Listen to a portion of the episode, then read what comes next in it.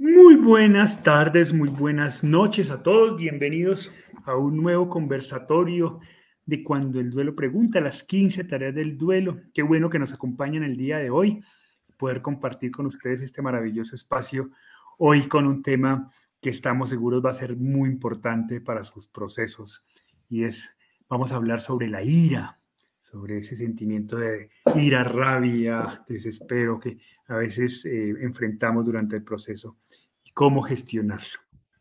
Eh, qué bueno que nos acompañan. Recuerden que esto es un conversatorio, así que pues esperamos sus comentarios, sus preguntas para poder interactuar de la mejor manera con cada uno de ustedes.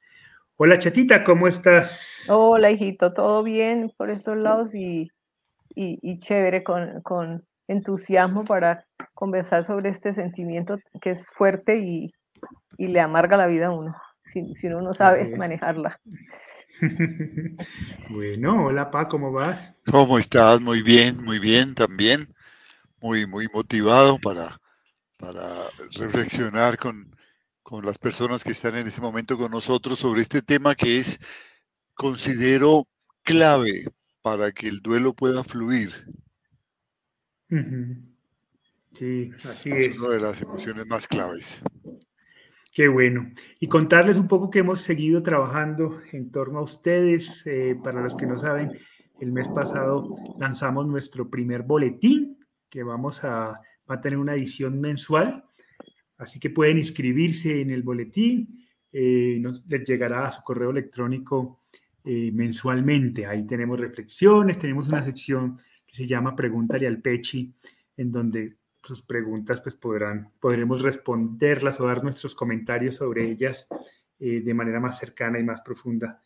Eh, ese espacio tenemos, eh, vamos a abrir dentro de un mes un taller para duelistas en donde vamos a tener la oportunidad de, de, mi papá y yo compartir con las, aquellas personas que se inscriban durante tres sesiones inicialmente, con posibilidad de extenderlas hasta seis meses y trabajar ya de manera muy personal y muy práctica cada uno de sus procesos en sesiones de Zoom, privadas, tranquilos, con desde todo el corazón.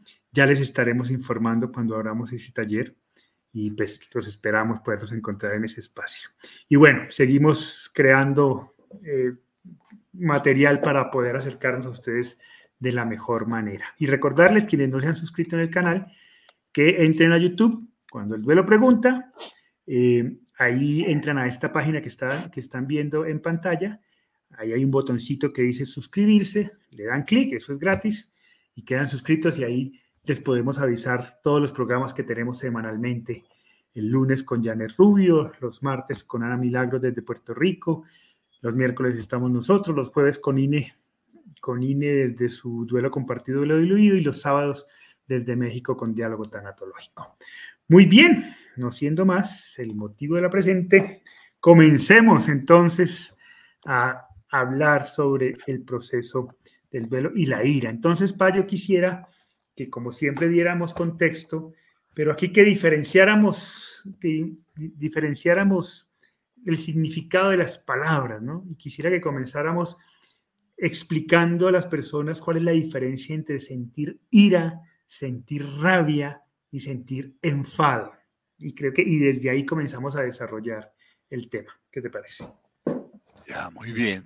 Sí, el, el término genérico con el cual se describe un malestar que siento, que me hace una emoción que siento muy fuerte ante el duelo, es eh, la ira. Así lo describieron varios de los, de los tratadistas que en el siglo pasado hablaron sobre lo que se llamó las etapas del duelo. Varios de los que se refirieron a las etapas del duelo hablaron de ira como una de las etapas del duelo, como una de las emociones que se vive en el duelo. Entre ellas la más famosa es Elizabeth Kubler-Ross, que habló de la ira eh, como una emoción presente en el duelo. Pero esa ira tiene en el duelo realmente varios matices que es importante distinguir podríamos eh, abrir un, corchete, ¿no? Ira y abrir un corchete para hablar de cuatro eh, matices muy, muy diferentes y, que requieren manejos diferentes, ¿no? Eh, el primero de ellos es, es la furia. La furia está, está dirigida a alguien que yo siento que es culpable de algo, alguien o algo que yo siento que es el culpable de lo que me está pasando. Ese alguien puede ser yo mismo, puede ser la naturaleza, puede ser el médico que atendió a mi paciente, puede ser la persona que causó el accidente o el que, o el que eh, causó la muerte por asesinato de mi ser querido, o puede ser hacia mi ser querido porque no, no tuvo precauciones con su salud o porque tomó la decisión el mismo de quitarse la vida puede ser hacia Dios, puede ser hacia el destino, siempre hay un culpable. Entonces a veces en los primeros momentos se manifiesta esta desazón, esta molestia hacia el culpable con una cosa que llamamos furia, que es una manifestación ante todo gestual. Son movimientos, rompemos cosas, golpeamos la mesa, a veces decimos palabras inconexas, pero lo más importante es nuestra expresión gestual estamos furiosos, no sabemos exactamente qué es lo que sentimos, qué es lo que tenemos que decir, estamos, nos sentimos muy mal, la furia. Como es una emoción, no se puede verbalizar mucho, pero tiene la ventaja, entre comillas, de que nos desahoga de ese sentimiento que nos cogió de improviso y es pasajera, transitoria, porque gasta mucha energía y uno no puede permanecer mucho tiempo en estado de furia se siente uno agotado después de, moverse, de correr, de, gritar, de golpear la pared, de, botarse al, al, piso. ¿no? Recuerdo cuando, cuando eh, murió nuestro hijo, que, junto con él murió su compañero y llegó su hermano a la clínica donde estábamos. Y cuando él verificó que su hermano había muerto, recuerdo que se botó al piso, salió al jardín que había afuera y se revolcaba en el, en el, césped del jardín. Y golpeaba eh, con furia, eh, esa es la furia. Eh, con posterioridad a la furia, o sin que se ve la furia, también contra algo o contra alguien, puede ser uno mismo, se puede dar la rabia. Es otra manifestación de la ira que es, eh, es algo que ya se, intenta verbalizar de una manera un poco inconexa, pero yo lo quiero, yo quiero verbalizar lo que estoy sintiendo. Entonces doy gritos, digo cosas, hago acusaciones hacia personas, hacia Dios, hacia la vida, ¿no? Eh, no soy muy consciente de lo que estoy diciendo. También es una emoción y por eso la, la rabia también es transitoria, también gasta mucha energía y generalmente después de un episodio de rabia termino eh, presentando excusas. Digo, yo no quise decir esto que dije, perdónenme, ¿no? Eh, ahora recientemente en los premios Oscar, recuerden el actor famoso que eh, el, presentador se refirió en términos humorísticos a la alopecia de su esposa y él se enfureció y se levantó y, y, y, Toma su cachetada. dio una bofetada. E, es furia. ¿no?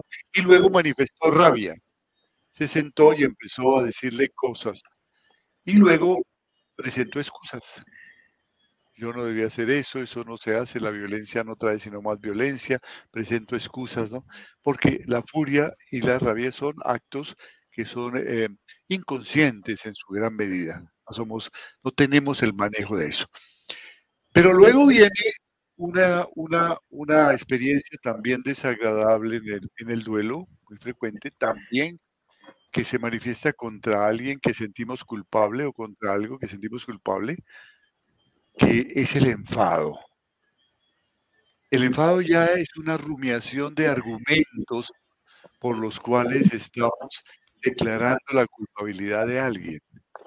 Y lo decimos eh, generalmente mostrándonos más o menos tranquilos, Si es que yo tengo que vengarme de esa persona, yo no puedo perdonar esto que me hizo, este error de este médico, esto, este hombre tiene que ir a la cárcel, ¿no? Recuerdo que una amigo nuestro que participaba en el grupo de apoyo de los primeros que hicimos, llevaba un revólver para cuando se encontrara con la médica que se había equivocado en la atención a su hijo, le había diagnosticado mal una hepatitis y lo había medicado mal y había muerto, según él, por culpa de un error de la médica. Entonces él mascullaba con rencor, con rabia, ¿no? Y aquí está, y si no va a la cárcel, yo hago justicia por mano propia, ¿no? Y, se, y se masculla con otros y en privado también. Y es mucho más privado, porque cuando se dice con otros, las personas nos pueden ayudar a reflexionar y decir, no, no digas eso, es exagerado, no vas a incurrir en, un error para perder más. Pero cuando se hace solo, entrar en una situación bastante neurótica que nos puede llevar a, una, inclusive a, estados de angustia o a estados de depresión por lo que está pasando, ¿no? El, el, el, el enfado hay diferentes grados de enfado, algunos muy fuertes que nos bloquean, pero ya el enfado es, es un sentimiento, más que una, una emoción, ya es un sentimiento porque se verbaliza, decimos lo que estamos sintiendo y lo que vamos a hacer frente al enfado. Entonces, desde ese punto de vista es más tratable, porque la persona lo llena de palabras. Cuando lo llena de palabras se puede dialogar, se puede razonar. Él está diciendo cosas y se le puede hacer ver que lo que está diciendo no es conveniente, es absurdo, es injusto, ¿eh? es disparatado. Lo puede estar expresando. El enfado. El enfado es muy importante trabajar. El enfado nos bloquea el proceso de duelo. Y cuando alguien nos va a brindar ayuda, dice, nos dice, yo conozco a alguien que te puede ayudar, un tanatólogo, un psicólogo, una persona que vivió un duelo similar. Yo conozco un grupo de apoyo donde puede decir, entonces la persona con enfado dice, a mí no me sirve nada de eso, no me digan tonterías, este dolor es terrible, esto es un absurdo de la vida, una estupidez, no la puedo aceptar, nadie me va a ayudar con esto, ¿no? y rechaza la ayuda. Entonces allí el, el duelo se queda congelado, en una situación de enfado que me desequilibra totalmente.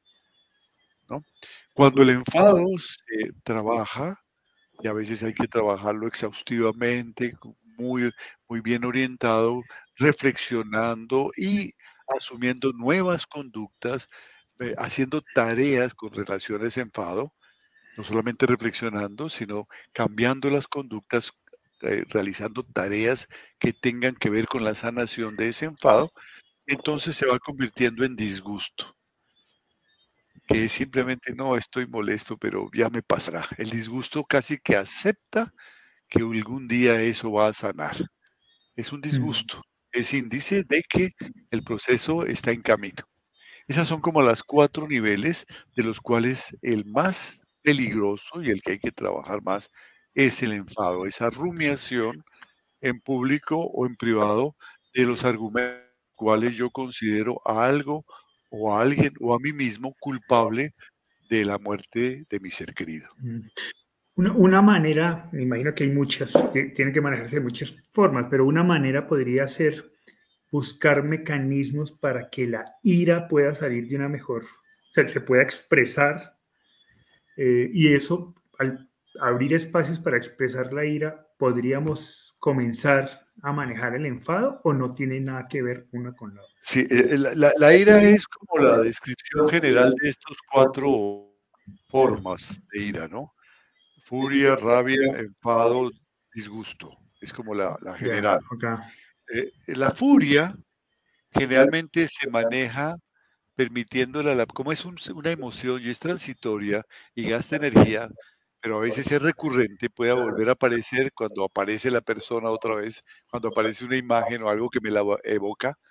La furia generalmente se maneja permitiéndole a la persona ejercer violencia sobre algo. Entonces, es muy conocido, los japoneses tienen en las empresas un sótano donde están las imágenes de los jefes con, con la fotografía en unos muñecos de trapo grandes para que ellos los golpeen y los vuelvan pedazos cuando tienen furia de un jefe por un acto injusto, ¿no? Eh, los terapeutas usan a veces eh, romper papeles o fotografías de la persona, ¿no? Y romperlos con rabia. Eso maneja la furia, ¿no? Y maneja la rabia. Esas son las maneras. El enfado requiere un trabajo de reflexión y de conducta. Es, es, Pero digo, cognitivo conductual. Mi pregunta apunta a que si yo tengo esos sacos de boxeo donde le pego al jefe, ese, ese mecanismo puede de alguna manera ayudar a trabajar la... Eh, se me fue la palabra. Ah, el, enfado. el enfado, perdón, eso. ¿Puede ayudar a trabajar el enfado si yo tengo momentos de desahogo de la rabia? Eh, puede disponerme a trabajarlo, porque disminuyo las emociones de la furia. Que no Pero no basta con eso. no hable nada, no quiero saber nada. Entonces me desahogo, produzco catarsis y entonces puedo entrar a reflexionar. recordemos que en un estado de excitación uno no, no, no reflexiona, porque hay demasiada adrenalina presente que bloquea la corteza cerebral en donde están todos los archivos que me permiten. Eh, Entonces te hago la pregunta de otra manera. Si no desarrollo mecanismos para expresar esa, si me como ese impulso, esa, esa, esa rabia que tengo dentro, esa, ese instinto natural de, eso no me puede hacer daño y puede más bien ir aumentando y alimentando el enfado. Claro, claro que puede hacer muchos daños. Ah, según la persona, a corto plazo puede llevarme hasta un infarto, ¿no? O, un, derrame cerebral, en algunas muy, muy emocionales, muy sensibles, y a largo plazo, pues un problema digestivo, una, un, un, eh, tumor en el estómago, cosas que se van somatizando. Rencor, una furia se somatiza con el tiempo. Hay, hay teorías muy serias que hablan de que muchos tienen su origen en una emoción de estas que no se elaboró y que se contuvo, ¿no? Muchos, no todos, pero muchos cánceres. Vale, sí, por eso te preguntaba eso por el comentario que nos hace nuestra queridísima amiga Coti, que dice, sí hay, sí hay, mucha, sí hay mucha ira en los duelos, hay que sacarla sanamente, no guardarla, porque a la larga, como tú bien lo dices, pa, nos afecta, ¿no? A la larga y a la corta. A la larga y a la corta.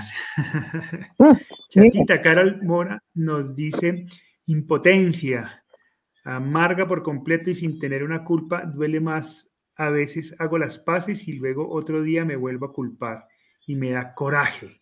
Saludos y bendiciones desde Costa Rica. Muchas gracias, Carol, por escribirnos. Chata, tú que eres una persona tan grosera. Ay, Dios mío. Le doy juguete a este muchacho. Que, que, empresa, que expresas esa rabia siempre con tantas groserías. Nunca, nunca. durante el proceso del duelo, durante el proceso de tu duelo, ¿en algún momento sentiste piedra, rabia, querías Uy, Dios mío. acabar el mundo?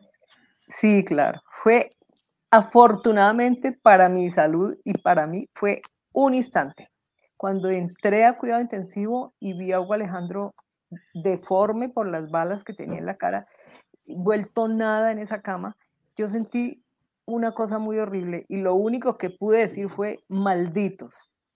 Eso fue tal vez esa fue tu mayor grosería en sí, esa fue mi grosería. Ese fue el único momento en que, en que yo sentí tanto dolor y que, que, que pues tuve que decir esa palabra para poder desahogarme en ese momento gracias a Dios no, no he tenido iras, no he tenido enfados.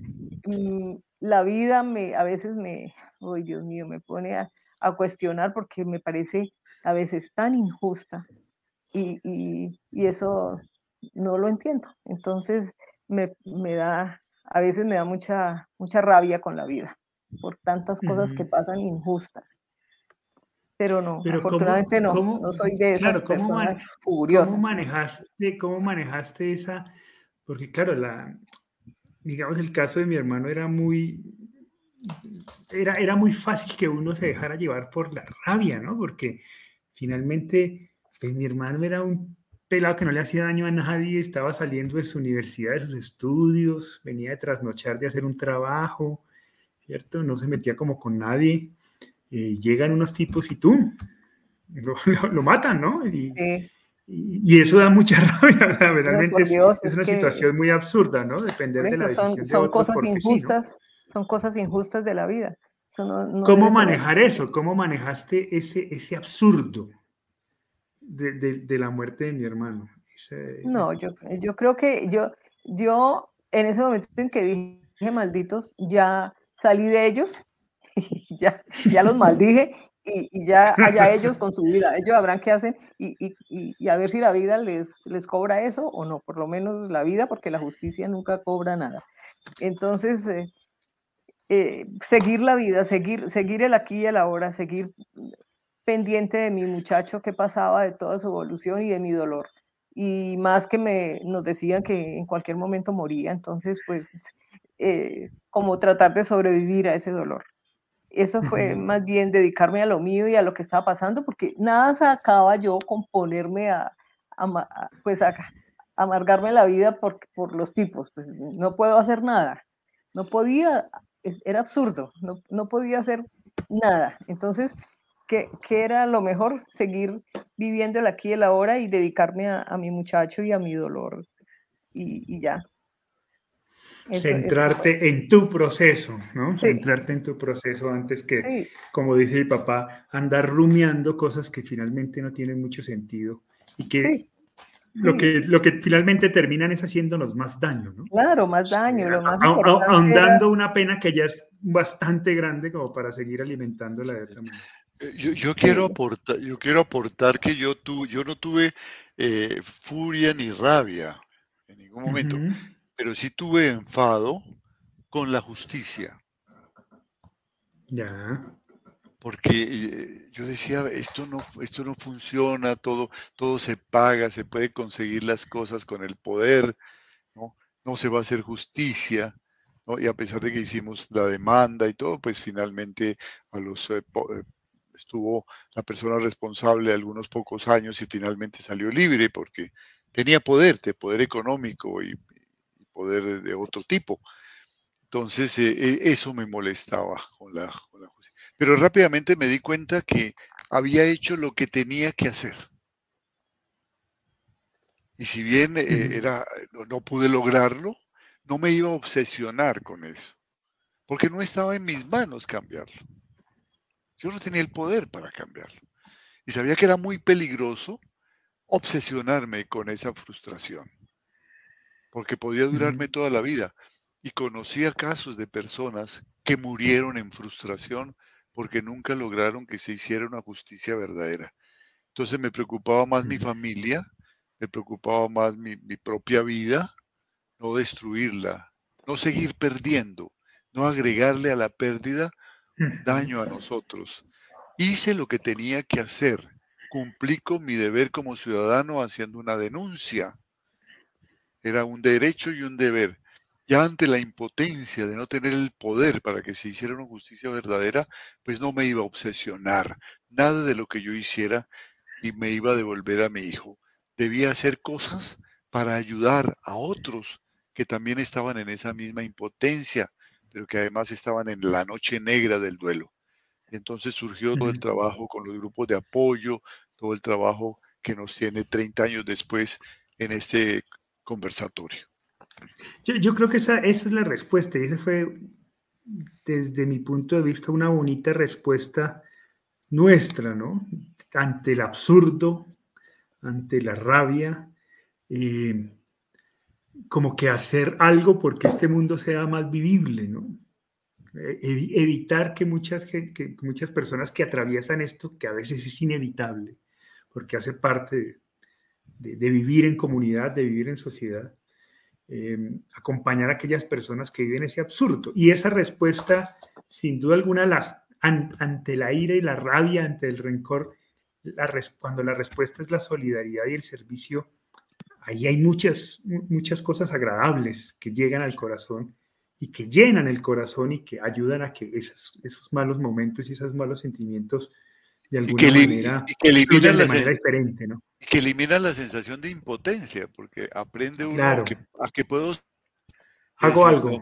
no soy, eh, no soy impotente para ayudar a otros. Puedo servir de una manera eficaz, efectiva y puedo dar amor a otras personas y acompañamiento. Entonces esa sensación de impotencia es ahogada por una sensación de solidaridad, de, dar, de, aprender de otros y de, y de compartir con otros y de acompañar con otros y de caminar con otros que están en ese mismo proceso. Hay un par de, historias que nos comparten, que quiero compartirlas y después continuamos elaborando el tema. Nos dice Arlete Acevedo, eh, yo recuerdo mucho el principio de mi duelo, me sentía molesta porque esperaba un milagro y este nunca llegó. Camino a mi trabajo hay un mural del Señor de la Misericordia, el cual veo a diario y dice, Jesús, yo confío en ti. Y abajo la leyenda, gracias, gracias, gracias. Y aún hoy ese gracias me cuesta mucho decirlo. Sé que es un proceso, llegará a llegar a la aceptación. ¿Tú cuándo pudiste decirle gracias a la Virgen, que era en quien, en quien cree, chatita? ¿Cómo decirle gracias a la Virgen después de, de ese absurdo? Yo le daba gracias cuando, cuando rezaba el rosario, cuando me estaba muriendo de dolor, hundida en ese hoyo profundo, oscuro, y me ponía a rezar el rosario, y quedaba tranquila. Ahí le daba gracias, porque, porque yo sabía que, era un apoyo, en, eh, apoyarme en ella era, era una cosa muy importante. Y si yo sentía paz y tranquilidad, pues ese es el mayor agradecimiento que se puede dar. Pero uno siente mucha frustración con Dios, porque, porque uno que lo ha tenido como él, ha confiado en él, se los ha entregado y, está seguro que no les va a pasar nada porque están con Dios. Entonces es una frustración grande porque, porque que uno cree que le falló, precisamente por ese, por ese sentido que tiene uno de esa imagen de Dios y que nos han inculcado del protector y del que si estamos en sus manos no nos va a pasar nada y, mentiras, porque eso no es así. Entonces ahí viene una frustración grande. Yo analizo 30 años después el proceso de la chática de, de, de, por qué agradecía a la Virgen y, y, y, se molestaba con Dios, porque es que ella se identificaba con la Virgen, ella lo ha dicho varias veces, es que tú también perdiste un hijo. Sí, A la Virgen también le jugó mal Dios. también. Entonces, eh, allí había mucha identificación. la puso de carnada a la pobre. poderoso que podía cambiar todo, ¿qué pasó? ¿Dónde estaba? E, ese es un sentimiento válido, ¿no? Y no hay que sentir vergüenza por eso especialmente las personas que tienen, han vivido muchos años en su fe, no hay que sentir vergüenza, es un sentimiento muy válido y que yo siempre recomiendo tenerlo allí como en reserva, porque antes hay que trabajar otras cosas estos enfados, estas culpas, eh, estas tristezas profundas, estas soledades, tantas cosas que hay que trabajar antes, la expresión de lo que estamos sintiendo, el buscar ayuda con otros, el preocuparnos por mi salud, el, el aprender a hablar de una manera más proactiva, tantas cosas que hay que trabajar antes. Y ya llega el momento, y esta es una de las tareas, de las 15 tareas del duelo que proponemos, de volver a sobre nuestras creencias y entonces hay que volver a fundamentar nuestras creencias, a ver, a ver, ¿qué era lo que yo creía? Yo creía en un Dios que tenía todas las pitas, ¿no? A mí me, me, se me enchila la piel cuando oigo decir que, que no se mueve la hoja de un árbol sin la voluntad de Dios. Me parece terrible que una persona crea eso. Ese es un pensamiento popular muy extendido, pero parece terrible porque es hablar, describir al Dios titiritero, que maneja hasta las hojas de los árboles. Entonces, ¿cuál es la libertad de la que gozamos? Si Él lo maneja todo. Es terrible esa imagen. Niega la libertad.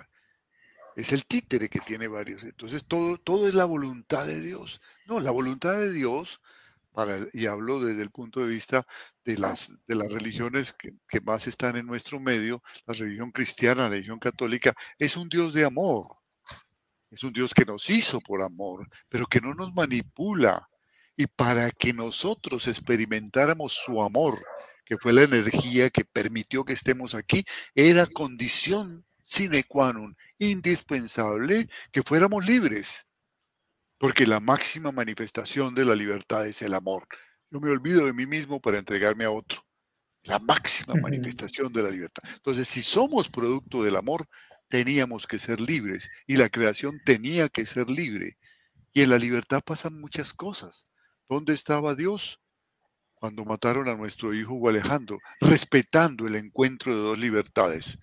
La libertad de Hugo Alejandro de salir de su universidad acompañado de su amigo y la libertad de estos delincuentes de creer que en el asalto encontraban una forma de vida. Es el encuentro de dos libertades y la respeta. Lo otro sería absurdo. Lo otro sería condenarnos a ser títeres. No, no podríamos tomar ninguna decisión porque no es nuestra. ¿Cómo podemos después decir que somos hijos de Dios si nunca podremos ser creadores de universos como hijos de Él? ¿Cuándo podremos hacer uso de esta libertad? Entonces, repasar la teología cristiana desde lo más profundo y renovarla y reforzarla y fortalecerla, quitándole todos los mitos y los falsos dioses que inventamos a nuestra imagen y semejanza. Dioses todopoderosos porque nos sentimos impotentes, dioses justicieros porque nos sentimos injustos, dioses benevolentes porque nos sentimos eh, malos, inventamos dioses a nuestra imagen y semejanza, esos dioses tienen que fallar. Dejar a Dios ser Dios es creo que el principio fundamental del pensamiento cristiano. Y la voluntad de Él es que esta creación sea libre y las personas obran como consecuencia de la libertad. Pero eso es un proceso al cual se va a llegar cuando, cuando trabajemos el enfado y la furia y la ira, porque antes la corteza cerebral no se va a permitir hacer esas reflexiones, está bloqueada. Entonces ya llegará el momento en que volveremos y entenderemos la vida de otra manera. Y esta es una de las ganancias de un duelo bien hecho. Volver a creer o renovar mis creencias o si es preciso cambiarlas para llegar a valores fundamentales y a principios fundamentales que realmente le den sentido a mi vida. A veces nos quedamos con la, con la religión que nos enseñaron para la primera comunión y así estamos el resto de nuestras vidas y eso es muy triste. Así es. Eh, Adri Barrios nos dice, eso fue lo que me pasó ver a mi hermano muerto por las balas. Nunca entenderé por qué a las personas buenas les pasan cosas malas. Eh, mi hermano era un gran tipo. Y Dinora Fonseca dice, mi mamá murió hace 11 meses y sigo enojada con Dios. Digo, mi mamá era una mujer tan buena y ¿por qué sufrió tanto? Hay otras mamás malas y siguen vivas. Quiero perdonarlo, pero todavía no puedo. La pregunta es, ¿cómo trabajar esa rumiación, esa, ese enfado que manifiestan estas dos personas de manera muy natural, muy lógica, muy clara? ¿Cómo comenzamos a trabajar ese enfado? ¿Para qué cosas prácticas? ¿Qué podemos hacer para comenzar a elaborar este enfado ante la vida, ante Dios, ante los asesinos de nuestro ser querido, ante cualquier situación, ante los médicos, en fin? ¿Cómo comenzar a trabajar ese enfado? Sí, el, el, objetivo principal que tenemos que manejar en todos los talleres, en todo lo que hagamos, en los ejercicios frente al enfado, es saber, llegar a entender que con él no logro nada, que el enfado no me aporta nada, que el enfado me bloquea en el dolor. Y si yo lo que quiero es sanar mi dolor y volver a recuperar mi vida, tengo que destruir esa pared del enfado. Sentir enfado hacia, hacia los asesinos de mi hijo es normal, lógico, hasta necesario en un momento pero no puede durarme toda la vida, porque eso me daña físicamente, emocionalmente, mentalmente, espiritualmente. Yo tengo que llegar a romper la cadena que me ata a que es sanar eso, que no es perdonar, que es otro proceso más complejo. Simplemente romper la cadena de odio y de rencor que siento hacia esa persona, porque mientras yo esté encadenado a la persona que me ofendió, yo no puedo actuar. Soy un esclavo. Yo no puedo tomar decisiones. Estoy encadenado a él. Cualquier cosa que voy a decir me salen las mismas palabras. Vuelvo y repito el odio, pero no caben en mi mente otras posibilidades. Entonces tengo que romper el empate. A veces, a veces hay muchas experiencias de vida que me permiten lograr entender que yo puedo empatizar con una situación. En mi caso, y lo quiero compartir, fue un sueño, un sueño que fue seguramente elaborado por mi propia mente, en donde yo vivía todo lo que había vivido el hombre que asesinó a mi hijo. Todo el desamor, todo el odio, todo el rencor, todo lo que, todo el miedo que había padecido. Y entonces al final, cuando despertaba, sentía dentro de mí que, que no había nada que, que perdonarle, que si yo hubiera vivido la vida que él vivió, los odios que él vivió, la educación que él recibió, hubiera hecho eso y peores cosas. Eso no quiere decir que lo exoneraba de la responsabilidad que tiene frente a la justicia, pero que sí, no, había razón para que yo lo odiara, porque eso no, no, le iba a hacer daño a él, si era lo que pretendía conmigo, pero sí me hacía daño a mí. Él estaba feliz de la vida libre, pero yo sí estaba muy mal, atado a ese recuerdo y a, ese, y a esa persona que me hizo daño. Entonces, entender eso a través de múltiples reflexiones, imágenes, es muy importante. Ahora, los enfados hacia cosas más abstractas, la naturaleza, el COVID o Dios, pues son unos enfados absolutamente inútiles, muy naturales, que no nos deben avergonzar, que son necesarios en un momento, que son lógicos que me hacen eh, comprender muchas cosas de la vida, pero que son inútiles. Es decir, si yo soy un creyente y creo que Dios es el creador del universo, el más más, el que se las sabe todas, el todopoderoso, estar enfadado con Él, pues, ¿quién pierde? Esto es tan lógico y tan obvio. Pues yo. Entonces me estoy haciendo daño. Entonces lo más lógico es que empiece a pensar que debe haber otro concepto diferente de ese Dios y que soy yo el que está inventando dioses que no tienen sentido. Ese tipo de dioses no tienen sentido. Tiene que haber otra esencia, la esencia de lo que llamamos el amor en ese ser maravilloso. Tiene que ser diferente, que era lo que explicábamos hace un momento. Ese ser que nos hizo como seres libres. Y pasan cosas, y le pasan cosas a la gente buena y a la gente mala a todos. Porque una bala perdida no está buscando a la gente buena ni a la gente mala, ni está manipulada por un dios titiritero. Es una bala que salió libremente de un, de un, de un revólver y, entró por una ventana donde estaba un joven estudiando. Ahí no hay, es un acto libre.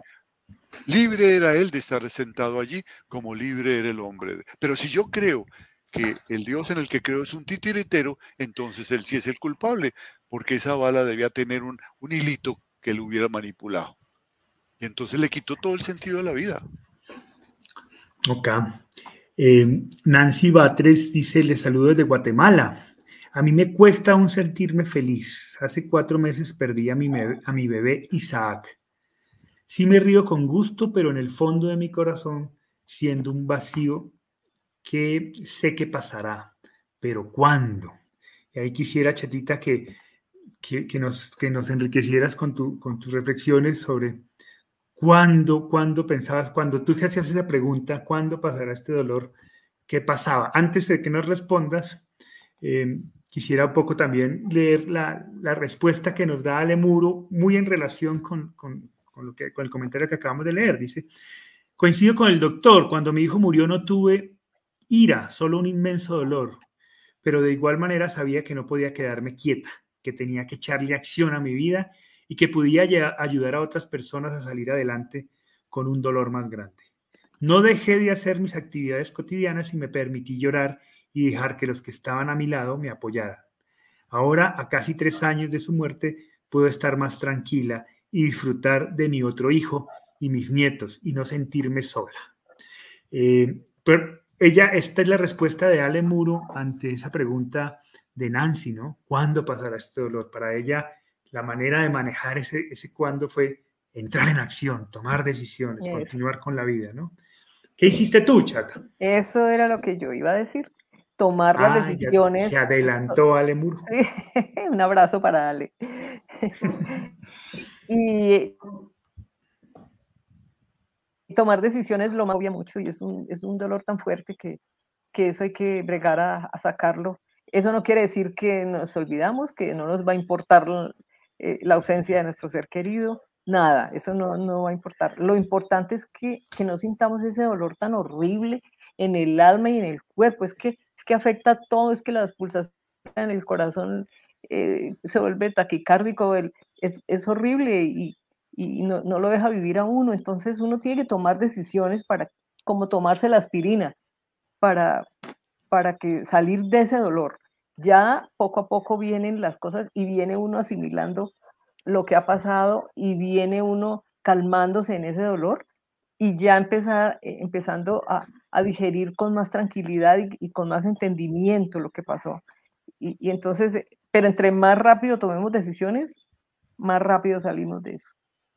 Uh -huh. Ale Muro dice, besitos, chatita hermosa. Tan bonita. El, el, el grupo del, el miembro del grupo de fans de la chata. Tan bonita. Karina Díaz Rosario nos dice, yo me enojé con mi esposo porque él ya está descansando y yo me quedé sola con mis hijos. El dolor me hacía ver su partida con coraje, pero estaba equivocada. Las 15 tareas me ayudaron a entender. Yo quisiera, para que hiciéramos un esfuerzo por...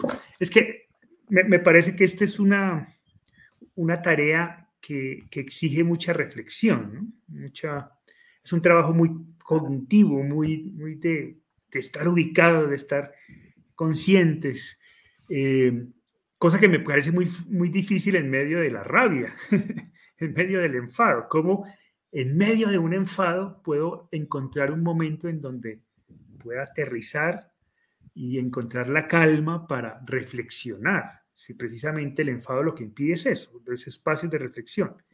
¿Hay, ¿Hay alguna decisión muy práctica, muy cotidiana que uno pudiera tomar en algún momento de lucidez que ayude a manejar el enfado? Sí. Más allá es que, de es que tienes que reflexionar, es que tienes que, claro, sí hay un ejercicio de reflexión pero, importante, pero, pero ¿cómo llegar a él? Fijémonos que, que, que, el enfado tiene esa ventaja, ¿no? Está siendo verbalizado. Entonces, como está siendo verbalizado, existen ideas que se pueden reflexionar.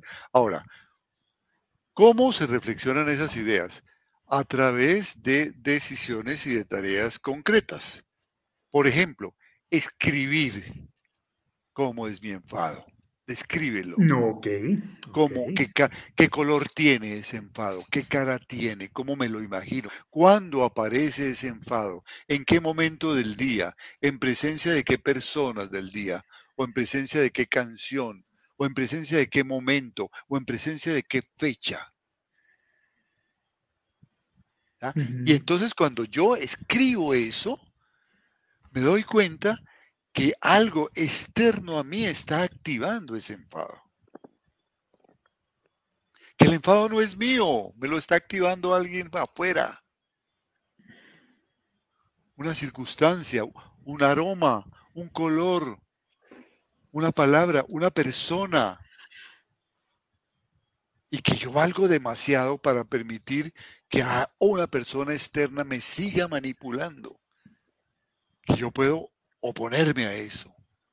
Y entonces en una segunda carta yo puedo decir, ¿qué voy a hacer cuando venga esto, cuando venga la fecha?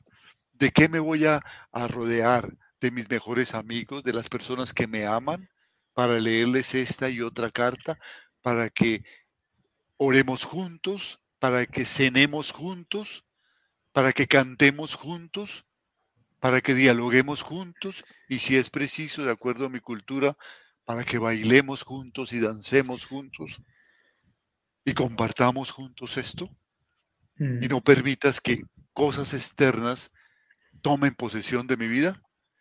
O para otras personas seguramente la expresión de ese enfado sea más fácil a través de la pintura o a través de la música o a través de la fotografía.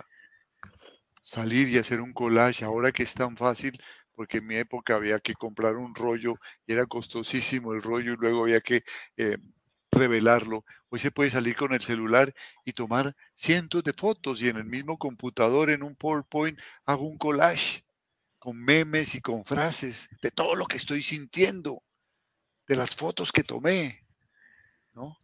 ¿Y qué, me, qué significa eso con respecto a lo que estoy sintiendo? Y me voy dando cuenta que voy tomando el mando de la reflexión. Soy yo el que mando en la reflexión y no las circunstancias. En la medida en que yo exprese mi propio enfado, yo estoy mandando en mi reflexión. Y busco nuevas palabras. Y me doy cuenta de que las palabras del enfado se, se gastan. La rumiación se gasta y empiezo a pensar en qué tengo que hacer frente al enfado y no en repetirme lo mismo frente al enfado. Porque estoy en una tarea. Y entonces se da un efecto muy, muy, muy interesante, que es el efecto de la terapia cognitiva conductual, que la puedo hacer con acompañamiento de alguien que maneje esto o la puedo hacer solo. En la medida en que yo haga acciones, tome decisiones, asuma nuevas conductas que antes no tenía, esas conductas me generan nuevas ideas con respecto a mi enfado. Yo las expreso, ya son distintas de las primeras que tenía, son muy distintas, ya son ideas que tienen que ver con lo que debo hacer y me sugieren nuevas conductas y esas conductas me generan nuevas ideas y esas ideas me generan nuevas conductas y esas conductas me generan nuevas ideas y se va produciendo. Eso se llama ponerme en acción y lo puedo hacer solo trabajando las, las, las primeras cinco tareas del duelo me dan muchas pautas sobre esto claritas y ustedes encontrarán en nuestro portal muchísimas reflexiones y conversatorios sobre estas tareas, ¿no? Y si quieren ir más allá, pues en Amazon los, los libros, allí están. Bueno, lo, puede uno hacer solo o puede ser acompañado de un terapeuta que me ayude o de alguien que también está haciendo un duelo, que es lo que hacemos cuando formamos grupos. Yo, yo estoy ahorita, exacto, porque por ahí está la cosa, ¿no? Porque claro, sin duda alguna la escritura para quienes les gusta escribir, pues es una herramienta muy útil, ¿no? Eh, porque además, cuando, cuando cuando a las personas les gusta escribir, y lo digo porque es una de las experiencias que yo siento cuando me siento a escribir, es como si alguien te dictara. Entonces no, es, no es un diálogo con uno, sino como con otra persona que te está formulando nuevas cosas y te está cuestionando permanentemente mientras estás escribiendo. Entonces es. como si estuvieras con alguien más. Pero eso, eso, eso surge cuando a ti te gusta escribir. Cuando no, la palabra es un elemento muy importante. Y en ese sentido, yo creo que la salida también es encontrar a alguien con quien pueda expresar mi ira. No es fácil encontrar esa persona, pero si la encontramos, es maravilloso. Mira, eh, eh, esa, es la ventaja de los grupos de apoyo, ¿no? Yo veo unos grupos de apoyo que tenemos, por ejemplo, en, WhatsApp, que a veces entra alguien con mucha rabia, con mucho enfado y manda al carajo a todo el mundo, ¿cierto? Perdón la expresión. Eh, pero como es un, es un contexto, digamos, controlado y donde hay personas muy especiales que están atravesando por la misma situación, hay mucha facilidad de comprensión sobre ese enfado. Entonces lo que encuentro siempre es la respuesta adecuada por parte de la gente, validar ese enfado, entender ese enfado, aceptar ese enfado y siempre hay alguna palabra que da alguna salida, que da algún elemento de reflexión que te permite eh, buscar otra posibilidad en medio de tu rabia. Entonces, dialogar con otra persona, ojalá sea un especialista, pero si no es un especialista, yo sigo insistiendo, los amigos son muy buena herramienta. La chata decía, salía mucho con, con Yomar, que era su amiga en la unidad, ¿no? Y, y era seguramente en esos diálogos había mucha rabia, pero tenías a otro que te daba posibilidades, que te daba salidas, que te daba opciones. Por eso, los amigos, los profesionales, los grupos de apoyo son una buena herramienta también para manejar. Por eso es muy importante advertir aquí que por favor aislarse no es bueno, a no ser que me aísle para, para escribir, para orar, para meditar, para cantar, para coger la guitarra. Pero aislarse para rumiar, no, porque no me permite tener otras ideas con respecto a mi enfado, a mi culpa. En cambio, compartirla, eso mismo con alguien que está viviendo algo similar y que pueda hacer empatía conmigo. Y si no tengo eh, un grupo de apoyo eh, real, puedes participar en los grupos de apoyo virtuales de los, de los WhatsApp, que en este momento están haciendo un trabajo maravilloso, porque estamos hablando con personas de toda América que se solidarizan con mi duelo, ¿no? Cuando alguien dice estoy muy triste, inmediatamente le llegan bendiciones, consejos, videos, libros, lecturas de todas partes. Eso es muy importante, ¿no? Ahora hay una, recomendación que yo, yo le he hecho a varias personas y que para mí también fue muy útil y es muy sencilla para quienes no quieren escribir o no tienen fácilmente eh, recurrir a, a, una persona, porque Siempre tenemos un amigo, un compañero de estudios que hace rato no llamamos y que le podemos decir, mira, quiero verte porque quiero a alguien para desahogarme, es decir, todo lo que estoy sintiendo y tuve contigo, seguramente que esa persona me va a acompañar, ¿no? Eh, pero si no tenemos nada, hay un ejercicio muy, muy simpático y muy bueno, y es la música, las canciones. Las canciones eh, tienen mucha eh, sabiduría, entre comillas. ¿No? Eh, sabiduría popular que no siempre es verdad y algunas veces es dañina. Las canciones de despecho hacen mucho mal, pero también hay canciones muy sabias y muy bellas. Entonces, el ejercicio de buscar entre las canciones que conozco o las canciones que están de moda, aquellas que tienen un mensaje de vida, y empezar a pensar en esas palabras que dicen las canciones. Aquellas que tienen un mensaje de despecho, de resentimiento, no son para este momento. Ya, al comienzo tal vez, pero desecha, busca que hay bellísimas canciones, tanto tradicionales como modernas, con mensajes bellísimos. Y tiene la ventaja que se quedan en la mente, rumiando en buen sentido en la mente, la tonada, y te van dando una lección diaria, ¿no es cierto? Y estamos recordando la canción permanentemente, ¿no? Yo voy a, voy a salir adelante, resistiré, ¿no? Eh, y cosas, eh, palabras fuertes que tienen canciones muy válidas y muy bellas. Las canciones educan, pero seleccionémoslas. Tengamos ese, de, seleccionar y no entrar en, en, en, depresión buscando canciones tristes. Y algo muy, importante en esos momenticos de de ira e intenso dolor es acordarnos de respirar. Una respiración consciente en ese momento es muy importante porque nos ubica en el espacio y el tiempo y, nos como que se nos enfría la cabeza. Entonces la respiración en esos momentos de desespero que no saben qué hacer es muy importante. Chévere. Ahí tenemos entonces cuatro consejos muy claros respirar para volver a, oxigenar el cerebro y buscar nuevas posibilidades. La música es otra. Eh, el compartir con la gente afuera, con, los amigos, con, los grupos de apoyo y la escritura. Cuatro consejos muy claros para el manejo del enfado.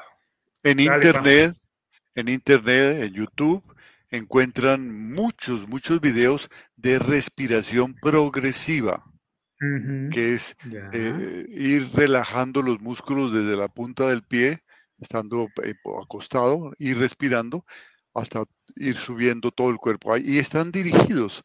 Hay unos unas bellísimos, entonces puede ser sentado, puede ser acostado, escuchar a través del, celular o, o, del computador, sintonizarse con respiración, relajación progresiva se llama. Busquen eh, videos que los guíen en la respiración progresiva o en la respiración cuantitativa, ¿no? Contando, respirando, que esto relaja muchísimo. Pero hay que tomar acción, hay que tomar acción y no quedarnos rumiando y repitiendo lo mismo, porque eso coge fuerza. Perfecto. Perfecto. Respirar, relajarse, la música, la escritura y el, contexto social, los amigos, los grupos de apoyo. La pintura, la jardinería, la, culinaria, bueno, tantas, tantas cosas a las cuales podemos acudir. Lorena Jiménez nos dice, la ira nunca dejará nada bueno. Hasta que falleció mi hijo me di cuenta que perdí energías y momentos alegres con mi hijo por vivir molesta todo el tiempo por el engaño de mi esposo.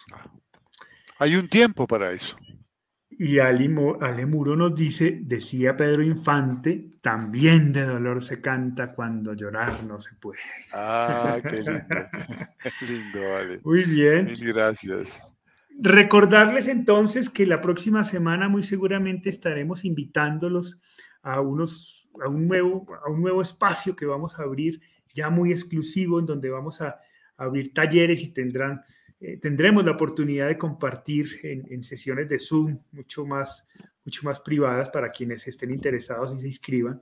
eh, y donde vamos a trabajar sobre todo las tareas del nivel sentir en una sesión semanal con grupos acompañándolos a través de, grupos de WhatsApp ya muy exclusivos y, donde podemos materializar. Así que la próxima semana les estaremos dando más información para todos aquellos que quieran eh, y deciden trabajar su proceso de duelo con nosotros y nos den esa infinita y maravillosa confianza.